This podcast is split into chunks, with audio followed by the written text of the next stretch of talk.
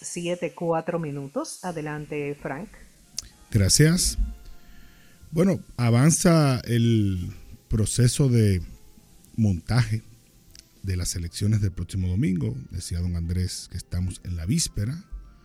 de un proceso electoral municipal,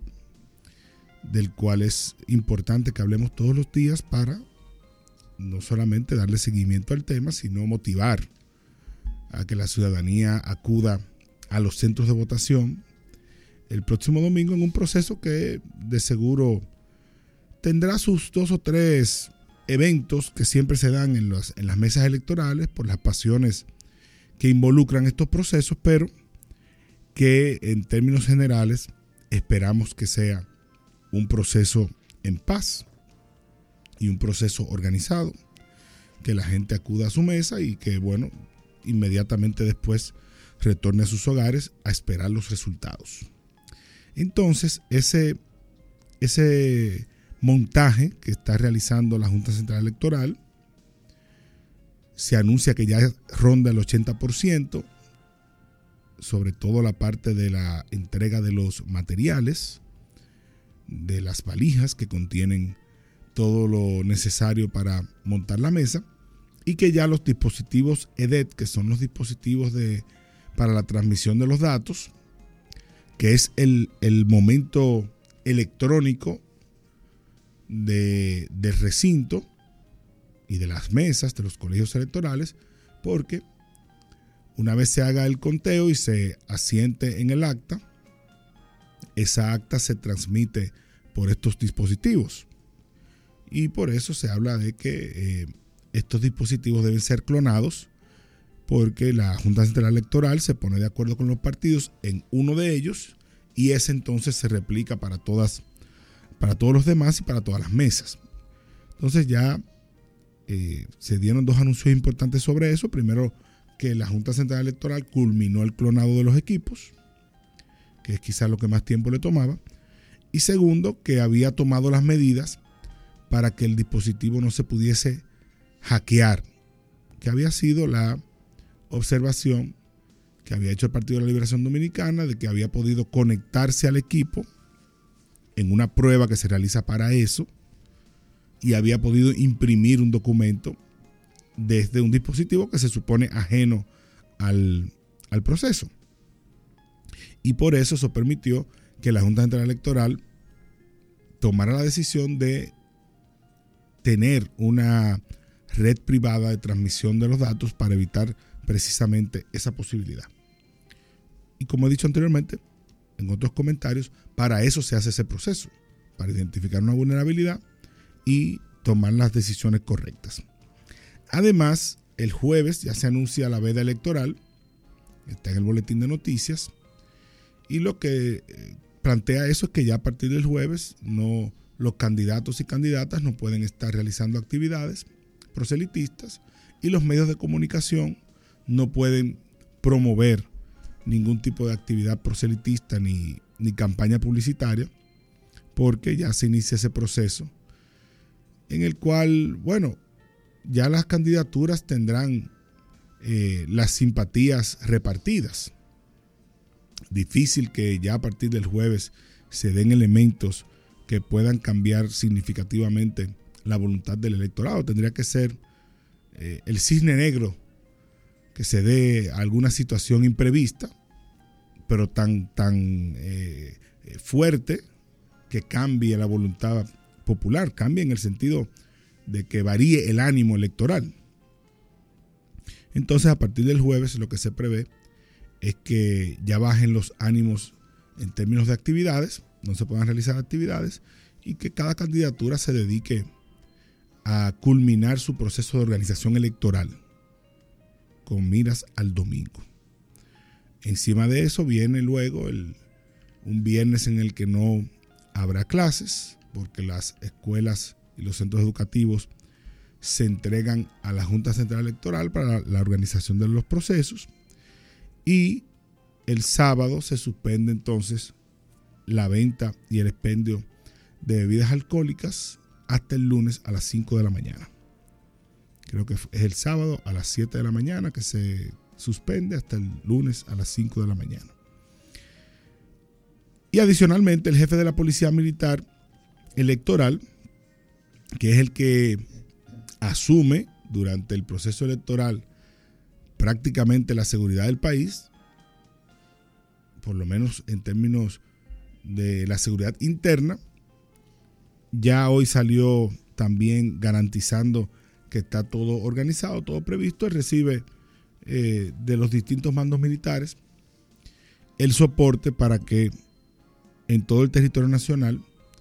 se preserve la seguridad, que es garantía también de que eh, eso que decía al inicio, de que se dé eso que yo decía al principio, que la gente acuda a su centro de votación, que encuentre todo organizado, que no haya ningún tipo de aspavientos. Y entonces, con la rapidez que eh, permita la fluidez del proceso, pues que en poco tiempo esté de vuelta en su casa. Importante eso, que la gente recuerde que lo importante es volver a casa ese día y no mantenerse en el medio, porque hay mucha gente ese día haciendo eh, con distintas funciones, teniendo distintas eh, actividades que hacer que son propias del proceso y si usted no tiene nada que hacer de trabajo para una candidatura, para un partido, para los medios de comunicación o para la Junta Central Electoral, pues entonces lo mejor que usted hace es irse a su casa. Porque con eso contribuye a que a los demás se le haga mucho más fácil el trabajo. Dentro de todo lo que se ha estado diciendo, eh, resaltar que la Junta Central Electoral ha estado formando a observadores de organizaciones de la sociedad civil eh, sobre el proceso electoral realizó unos talleres para que puedan ejercer esa función de observación. Estuve ayer viendo algunas imágenes de la Asociación Nacional de Jóvenes Empresarios que estuvieron participando en, el taller, que los prepara para ser observadores electorales, pero además la Organización de Estados Americanos designó a Eladio Lozaiga, ex canciller de Paraguay, como jefe de la misión de observadores que también estará eh, participando del proceso electoral como observadores, una eh, costumbre ya que conocemos de todos los procesos electorales que la Organización de Estados Americanos los apoya, los apoya, eh, enviando una misión de observación que tienen siempre mucha experiencia y que brinda garantías eh, y también realiza las observaciones necesarias para que el proceso se pueda fortalecer. Importante el tema de las observaciones porque República Dominicana tiene un proceso municipal que si, si de ahí se desprenden algunas observaciones técnicas normales en cualquier proceso, pues que eh, se reciban oportunamente para que en el proceso electoral de mayo entonces se puedan implementar, que es el proceso quizás que genera mayor atención de la ciudadanía, o sin el quizás. Definitivamente es así, el proceso presidencial genera mucha más atención y también genera aún más pasiones que un proceso municipal. Y finalmente resaltar unas declaraciones del presidente de la Junta Central Electoral, Román Jaques Liranzo, que le pide a la ciudadanía cuidarse de las informaciones falsas, de los fake news. Unas declaraciones que van muy a tono con lo que advertía el Foro Económico Mundial en su reunión en Davos en enero pasado, que decía que en un año en el que hay tantos procesos electorales, y lo he dicho aquí que el 2024 es el año con más procesos electorales de la historia de la humanidad, uno de, de los riesgos que veía el Foro Económico Mundial es el rol que juegan las informaciones falsas en estos procesos y cómo pueden afectar a la democracia. Y por eso el presidente de la Junta Central Electoral creo que atinadamente hace la observación porque somos muy dados a ver una noticia en las redes sociales o recibirla por el WhatsApp o por cualquier aplicación de mensajería y retuitearla o reenviarla o repostearla sin antes ni, siquiera verificar la veracidad de la información. Y muchas veces ni siquiera